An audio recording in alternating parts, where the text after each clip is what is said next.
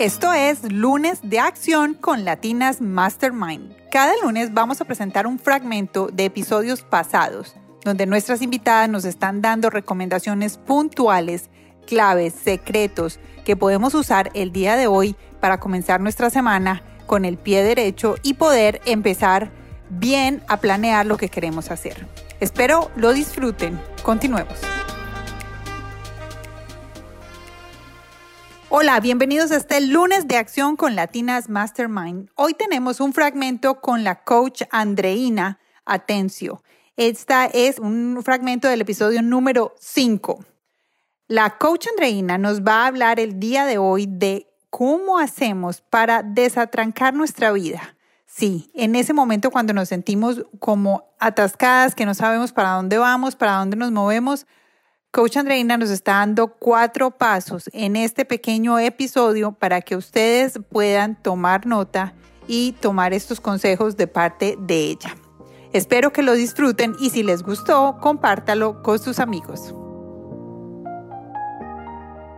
Si tenemos una latina, una de nuestras mujeres que nos está escuchando el día de hoy, y ella dice, estoy estancada, me siento estancada, no sé qué hacer, no sé cómo moverme Además, porque uno de las, digamos, los principios o uno de los objetivos por los cuales este podcast existe es porque cuando emigramos de nuestros países, muchas veces nos podemos sentir en un lugar nuevo, que es una ventaja, que tiene sus retos, pero muchas veces nos sentimos atascados. Sí. ¿Qué le podemos decir a esta mujer que se siente atascada en cuanto a su tema de relaciones, cómo puede ella hacer tres cositas que puede hacer, dos, no sé, algo que tú le puedas dar eh, una herramienta clara en la que pueda cambiar sus acciones. Ok.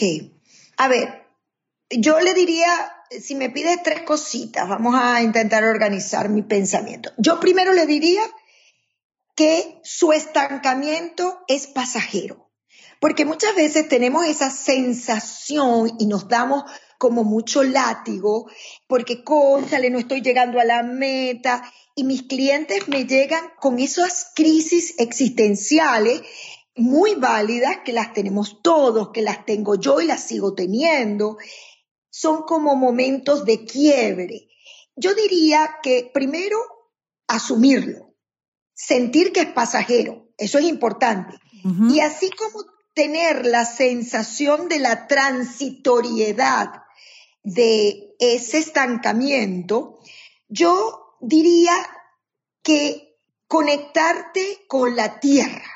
Cuando yo digo conectarte con la tierra, me refiero a, de alguna manera, hacer uso de toda la firmeza que tú tienes y concretar en acciones para salir de ese estancamiento. Si tenemos la sensación de estancamiento, mas no empezamos a hacer cosas con un plan, con deadlines, con responsable, con objetivos para cada semana, si no concretamos esa estrategia macro en un plan, yo diría que son pocas las posibilidades de tener éxito y de salir de ese estancamiento. Ahora bien, ese plan de acción yo creo, y esto lo tomo como punto tres, creo que van a salir más de tres puntos. No, está bien, está bien. Ese plan de acción creo que hay que verlo también desde arriba, porque muchas veces el estancamiento viene por no mirar más allá de lo que nosotros queremos hacer, de, de, lo que pensamos, cómo se debe hacer. Yo te voy a contar algo muy breve que ejemplifica esto que te estoy diciendo. Esa es la mejor forma en historias. Eso. Cuando yo vengo a este país, creo mi primer proyecto fracasado que se llamó la maleta migratoria. La maleta migratoria, eh, imagínate que éramos cinco socios que pensábamos que íbamos a bueno, no a vivir, pero que íbamos a tener un ingreso por eso. Y resulta que nos empezamos a organizar en todo lo que es coaching migratorio. Y teníamos un productazo. Hicimos algunas conferencias que fueron muy exitosas, eh, nos empezó a seguir gente, pero ¿qué pasa? Yo no estaba viendo cantidad de cosas de mi mercado, del sistema. Yo no había definido quién era mi cliente ideal. Y mi cliente ideal no era el inmigrante común que no podía pagar por un servicio de coaching profesional porque tenía que estar pendiente de sus necesidades básicas o de un contador o de un abogado. Entonces, evidentemente en ese proyecto yo en muchos momentos me sentí estancada pero yo tuve que tener una mirada aérea y darme golpes, pero no se quede mucho tiempo con esos golpes. Es decir, yo sí creo que para estas latinas que nos están escuchando y que tienen el reto, muchas, de emigrar, no se queden mucho tiempo porque quedarse mucho tiempo en el error es muy costoso en un país como Estados Unidos. Y lamentándose. Y lamentándose. Hay algo que es terrible, que es la queja.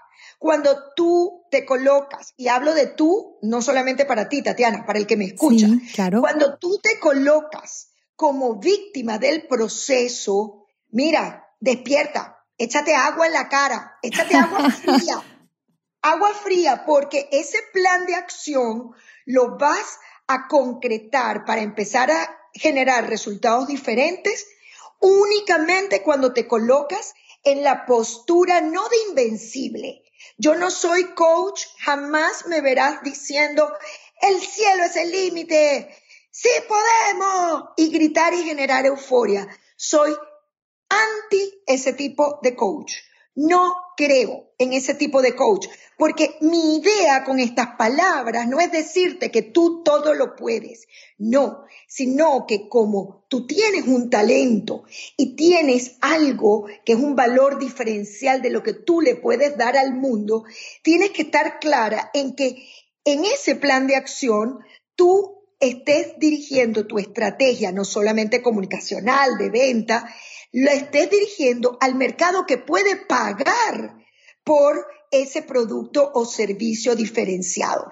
Entonces yo siento que es un plan de acción con mucho sentido, con mucha tierra, que puede ser muy creativo y esa es la idea, pero que también tiene que tener mucha conexión con tu realidad, con tu estilo de vida y con la realidad y el estilo de vida de tus compradores. Entonces yo creo que el plan de acción es muy importante. Ahora bien, ese plan de acción, y es mi cuarto punto, no lo puedes hacer solo o sola. Necesitas aliados, necesitas probablemente un socio clave, no sabemos. Necesitas gente que hable, cliente, gente que te refiera, gente que hable de lo que tú haces, mentores, gente que sea equivocado antes y que te puede dar una guía. Inclusive muchas veces yo, a mí se me acerca mucha gente que yo pudiera decirte que son coach igual que yo y pudieran ser competencia. Y yo, sin embargo, no los veo como competencia porque además yo parto de un criterio de abundancia de que hay un pie inmenso que es el mundo entero, que lo podemos repartir para todos y yo me le acerco a colegas que yo sé que son generosos en dar su información y se terminan constituyendo en esas almas mentoras, en esos ángeles y que tiene que ver con el punto que estamos hablando. Si tú eres selectivo y tienes ojo para elegir a estas personas, entonces tú vas a tener justo las personas que van a ir en ese camino de Santiago, en ese camino de la vida, que te van a decir buen camino y que en muchos momentos te van a decir, hey, me parece que te estás equivocando. A, mí me escriben mucho, Tatiana, y yo lo agradezco. Andreina, ¿por qué hiciste esto? Gente ha llegado a mí y es importante escucharlo. Entonces yo pienso que lo resumiría en esos cuatro puntos. Muchas gracias. ¿Cómo les pareció? Yo creo que la coach Andreina tiene muchísimas cosas para enseñarnos y en su episodio número 6 nos enseñó muchísimas cosas. Ella está en el episodio número 5 y episodio número 6 de Latinas Mastermind. Vayan y busquen eh, los episodios completos porque sé que vamos a aprender muchísimo. Espero que estén muy bien y nos escuchamos el miércoles en nuestro próximo episodio de Latinas Mastermind.